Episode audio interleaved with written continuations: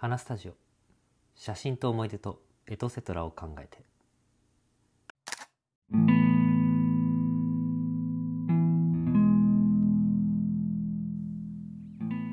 こんばんは。花スタジオです。さて今回は、えー無料で最新カメラをレンタルする方法をお話ししたいかなと思います。これ別に違法ではないですからね。あの公式でえーまあ、真っ当な、え方法で、え最新のカメラを無料でレンタルできる方法があるんですね。まあ、これはあの富士フイルムのイメージングプラザっていう施設があるんですけどそこで富士フイルムのカメラを、まあ、1日無料でレンタルできるサービストライアルサービスっていうのがありまして、まあ、これをあの特に初心者でカメラを悩んでる方はおすすめしたいなと思っておりまして、えーご紹介したいかなと思います。これ結構知ってる人いないのかな？あんまりちょっとネットの界隈でこのここいいこのレンタルおすすめだよみたいな話はあんまり聞かなくて僕はこれがあったからこそあの富士フイルムにはまったとも言えるので、ね、ぜひやって利用してみる価値はあるかなとね1日無料なんで。で、えー、とこの富士フイルムのイメージングプラザっていうのは、えー、と六本木のミッドタウンの建物の中に入っております。で、えー基本的には10時から17時の間で、えー開店してましてで、えーそこのイメージプラザってまあそのまあ、富士フイルムのブランドを紹介するというかブランド発信拠点っていう場所であってでさっき言ったレンタルサービスもそうなんですけど、まあ、保守とかのその、えー修理とかの、えーサービスもやっていたりとかああと展示会ですね。写真展とかも、えーブースがあるので定期的に展示会っていうのをこう開催写真展を開催しているっていうような場所で、まあ、トータルでその富士フイルムの魅力みたいなのが、えー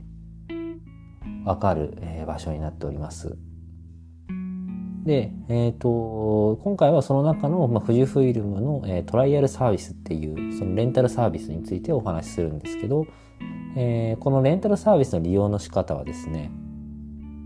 まず、えーウェブで申し込みをするんですね。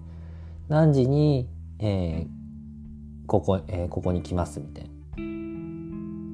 で、まあ、空いてればそのまま登録できる。空いてなければ別の日にしてくださいみたいな感じで、えーそのトライアルサービスを、えー、と富士フイルムのそのイメージングプラザの公式サイトがあるので、そこから申し込みをします。で、申し込みした後は当日も行くだけなんですけど、まあ、その時に、えー自分の、えー申し込む時に自分のひ自分、えー、と申し込む時に、えー手続きする時資料が必要なんですね。その資料っていうのがまず身分証運転免許証とかマイナンバーとかパスポートと、えークレジットカード。でこれナンバーレスだと登録できないらしいのでちゃんと、ねえナンバーが記載されてるクレジットカードを持ってきてください。あと緊急連絡先ですね。まあ、これ誰会社でも、えー友達でも何でもいいんですけど自分の電話番号以外に登録しないといけなくて、えーその番号を、えー控えておいてください。で、えーその申し込みが終わって実際当日になったらあとはもうお店行くだけでその六本木のミッドタウンにあるイメージングプラザに行くだけ。で行った後に、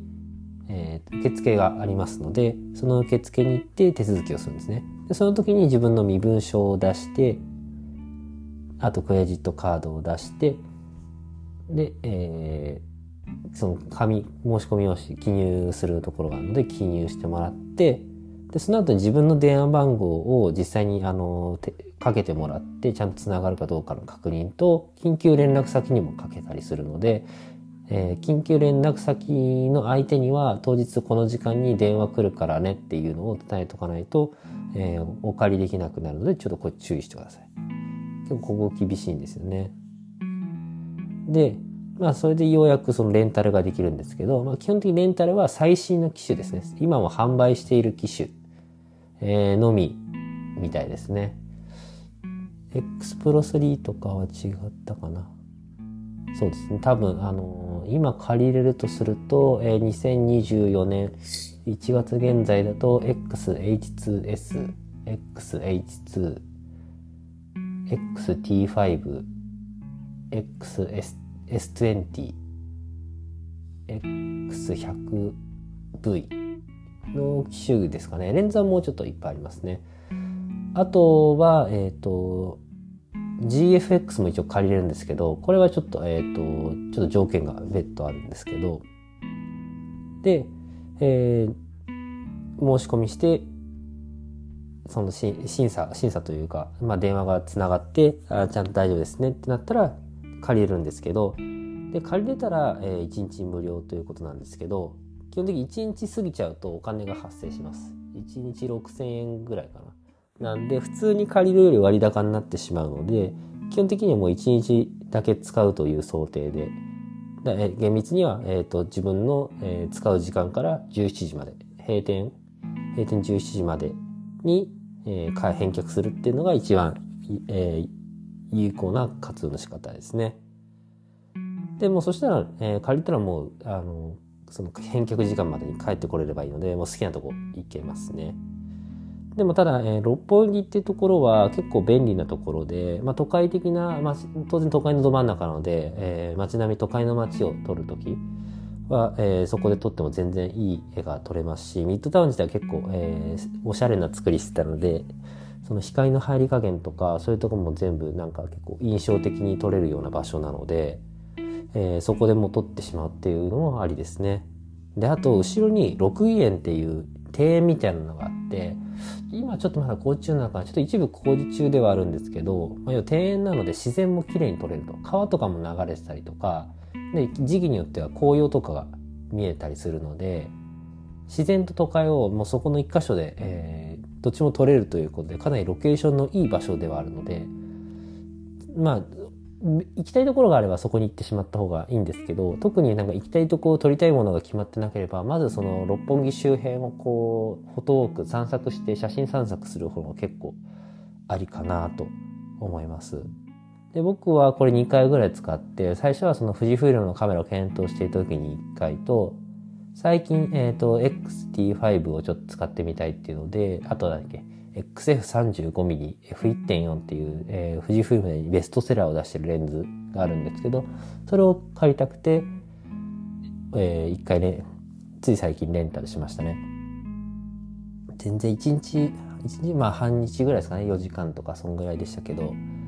もう全然楽しめましたね。いっぱい作例も取れてデータは自分の SD カード入ってもらえるのでなので、ぜひ、あの、初心者の方は、初心とかか、富士フイルムカメラを気になってるからですね。まずこれで、その最新のカメラに触れてみて、富士フイルムカメラいいかなとか、やっぱ別のメーカーがいいかなって判断基準の一つとして、この情報、これをレンタルして、自分の情報としてストックしていくっていうの結構ありかなと思って、無料ですからね。最新カメラ無料で借りるサービスって多分ないんで、富士フイルムがやっぱりその写真を楽しんでもらいたいっていう思いがあって、こういうサービスをやってるみたいなので、やっぱそこはなんか富士フイルムの心意気かなと思って、個人的には結構、えー、印象のいい話なんですけど、なのぜひあのカメラ初心者、富士フイルムカメラデビューしたい人は、えー、挑戦、えー、申し込んでみてください。という感じで今日は、えー、無料で最新のカメラをレンタルする方法でした。また次のお話でお会いしましょう。それでは。